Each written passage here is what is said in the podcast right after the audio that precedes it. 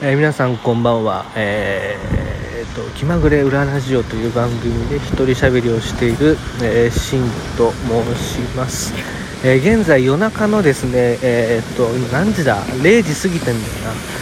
2時あ2時じゃない12時過ぎなんですけれども、えー、また帰り道に相変わらずボイスメモで電話してるふりして喋ってるんです。なんかねこの前なんかあの電話してるみたいだったっていうあの感想をいただいてあ確かにそう聞こえるかも。ってなんかその時にふと電話系ポッドキャストって誰もいないなと思ってあいいかもしれないって言ってなんかそその時の勢いでね電話系ポッドキャストっていうようにちょっと変えてみたんですけどあの僕もねなんかこのこの収録方法結構気に入っててこの移動時間に喋れるっていうのがいいですね。しかも電話してるふりしてるからあこの人電話しながら歩いてんだなっていう感じで多分見られてると思うんですけどということで、えー、今日の帰り道まで喋っていきたいと、えー、思います。今日は、えー、ちょっと地方に出張というか山梨に行ってたんですけど、え山梨の方の学校吹奏楽部のレッスンに行ってて終わった後先生たちと食事をして帰ってきたので、えー、終電です今。終電って言ってもねあの地方の終電って怖いですよね。ドキドキですよね。あの先生がもうすごい余裕持った時間で送ってくださったからすごく安心だったんですけど何が怖いってこの後なんですよ。あの寝過ごすと終わるっていう。で終わるっていうのもいわゆる近くにビジネスホテルあるからいいやじゃなくてあの本当に帰れなくなるっていうか近くに何もないところまで行っちゃうと本当にやばいっていうところですね、えー、中央本線っていうですね、まあ、長野からの帰り道をずっとね八王子まで乗ってたんですけどまず電車に乗って、えー、もうあの特急はなかったので通で帰ってきて、えー、3時間ぐらいかな？2時間50分ぐらいかな乗ってたんですけど、まあ、あの仕事セット持ってきてたから仕事してたんですけど やっぱ眠くなるんですよ。でねあのー、ここまで来たら寝過ごしてもいいやっていうラインは一応考えてるんですけどやっぱねあのところどころに開く駅とかでねあこんな辺りで終電逃すと本当にやばいだろうなって思うような駅がたくさんあるんですよねあっちの方っていうのは。いわゆる山の方ですよね。もう。だから朝すごい景色綺麗だったんですけど夜はやばいっすね。ちょうどね先月長野に仕事行った時に帰り車下道で帰ってきたんですよ。そしたらねあの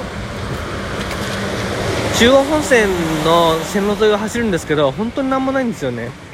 だから電車でここであの例えば中央本線とかって少し駅に長く止まるんですよ。だから例えば自動販売機あ喉乾いたからジュース買いに行こうとかできちゃうんですけどそれやってねあの電車扉閉まっちゃったりしたら本当に終わるのでねもうおとなしくしてました。なんか東京とかと違ってあのいきなりドア閉まっちゃうので何の前触れもなく。なのでねこういう地方に行く時というかあのちょっとローカル線に乗るという時は終電には気をつけた方がいいですね。本当今日ギリギリの終電で帰ってきて小田急のダイヤが違ったんですよ。だからあれやばいと思ったんだけど無事に帰ってこれました。あの本当にとても充実して本当に楽しい一日でした今日は。あのもともとね SNS でえー、つながってた方々から声かけてもらって初めてお会いできたんですけど音楽の輪が広がるっていうのはいいっすよね。すごい楽しかった。いやで無事に帰ってこれて。よかったわ。本当によかった俺。これ、ね、楽しい日っていうのはあっという間に終わっちゃうね。さあ明日は明日は仕事というか、えー、ちょっと演奏会を、えー、聞きに行ってですね、えー、ちょっと付き合いのある楽団があって僕の仲間も何人か出てるのでそれ聞きに行って、え、そして何て言えばいいんだろう。その後はちょっと自分の将来に向けてちょっと男を磨く修行をしてまいりますということで 何やるんだって話なんですけどまあちょっと一つ、えー、頑張ってい行くところがあるので行ってまいりますということで感じでとりあえずあとちょっとで家に着くってところでめちゃくちゃの安心ですね。もうね。いやーでも今日本当早かったな一日経つのは。今は吹奏楽コンクールっていう中学生高校生の夏の甲子園みたいなやつのに向けていろんな部活が僕らみたいみたいないわゆる外部コーチ音楽家の人たちを呼んでレッスン演奏指導をするんで僕はもうそれで今飛び回ってるんですけどえー、コンクールの抽選とかも終わって自分の勤務校というか、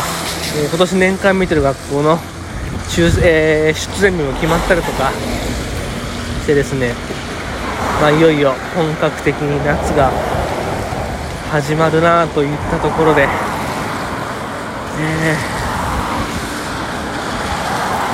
ー、本当ね中高生と過ごすのすっごい楽しいんですよね。めちゃくちゃ好きで。なんだろう。もう彼ら彼女たちが本気になってる姿を見守るような立場なんですけどこっちもね本気になってね熱くなっちゃってね。いや本当ドラマですよね。もう本当にねみんないい顔してね楽器演奏するんですよ。なんか最近教えに行ってる学校のやつがなんかふざけて土下座して挨拶してくるから「おはようございます」と。だ僕もふざけて土下座して「おはようございます」って言って生徒に挨拶をしてるとなんかこう くだらない笑いが起きるんですけどね。こういう時間すごい大事であのこうやってねあのいい感じの冗談を言い合える関係になってくるとねやっぱいい演奏につながってくるんですよね。ふざけ合ってくだらないことして笑い合ってるような関係だからこそ絶対にお互い迷惑かけたくないと思うしだからねいい演奏になるって意外とねこういうところコミュニケーション中高生とのコミュニケーション大事なんですよね。あいつらがふざけてんのに全力で答えていくっていうのとかはすごい大事。あと僕がやってるのは個人練習でみんながいろんな教室に行く時にえー、っと1つずつ教室ずつ回っていくんですよね。でちょっと声かけてなんかわかんないとこある？とかなんかあの難しいとこある？ってであのないって言ったら OK 分かった。じゃあまた合奏でねって。もうやり取りはサクッとシンプルになんですけど。もしなんか困ってるところがあったらちょっとサポートしつつ。基本的には見守るっていうこと教えすぎないと結構大事で。で大体ねあの廊下歩いてる時にいろんな音聞こえてくるんで一応全部聞いてるんですよ。あこいつここ苦手だなとかあこいつうまくいってんじゃんとか。でそれをベースにじゃあちょっと声かけてみようかなと思ってで教室ノックして「おう」とか入ってなんかある？とかでいろいろ聞いてくる子もいれば「あ大丈夫です」っていう子もいるし。まああそこあそこ良かったけどその次ちょっと吹いてみたよって言って。あそうそうそうそう。なんかここさこういう風にもうちょっとこれこうやった方がいいかもしれないよ。でね僕大事にしてるのが何々してみたらって言うんですよね。知れないよとかしなさいとか言い切らないんで。あそこちょっともっとこうしてみたらここは多分こうした方がいいかもしれないよねとか。今聞こえてきた音聞いたんだけどここすっごい良かったけどちょっとここがもうちょっとこうした方がいいんじゃない？ちょっとやってみたらとかなんかなんか逃げ道を作るというか余白か。余白を作るというかあのあなんだろう。言われたことをまんまやるんじゃなくてあそうなんだなっていうようなちょっと考える余裕をね作っておいた方がいいかなと思ってね。そんな言い方を僕はよくしてます。僕結構突然来るから結構びっくりするんですけど。こんな感じで一人一人とのコミュニケーションもね大事にとっていきたいなと。基本はね見守るっていうところが僕は大事だと思うんですけど、えー、そんなところで雨降ってますね。雨降るときは事前に言ってほしいけどそんなことはできませんね。傘を持ってこない僕が悪い。基本車で移動してたからね傘いらないんですよ。だから傘なかなか持ってこないんですけど今日はねあのやられましたね。ちゃんと天気予報見てないとダメだ。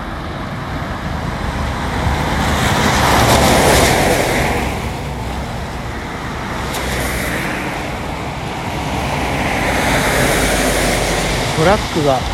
多いなこの時期は。でも本当にこの時期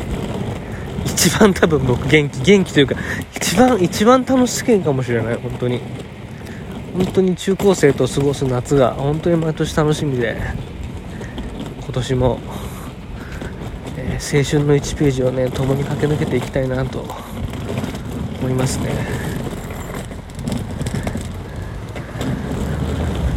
いやあと1ヶ月。いろんなドラマがあるんだろうなきっと。もいいですよね。なんか部活動っていうのは。ああ部活動っていうのは人間教育の場所だから。彼女たちは吹奏楽っていうジャンルを通して人間的にまあ社会社会性とか協調性とか人間力とか身につけていくんですけど。だからなんだろうな。僕らもやっぱりなんつうんだろうな。ここ最近よくこの話で盛り上がるんですけど名選手名監督ならずというかいわゆるいいプレーヤーがいい監督になれるかっていうとそうでもないし本当にこれ指導者も同じでいかにそいつらのあの彼女たちの将来が吹奏楽通して学んだ人間関係とか社会性とか礼儀とかそっちがね実社会に還元できるようなあの子たちが育ったらいいなと思ってやっております。今年はね年間通して見るっていうなかなかない経験もさせてもらってるので、えー、自分なりにですねいい1年になるような思い出作りのお手伝いをしたいと思ってるってところかな。ということで、えー、そろそろ家着くのでこの辺でおしまいにしたいと思います。お便りとか何かあったら送ってくれたら読み上げます。ということでお疲れ様でした。おやすみなさい。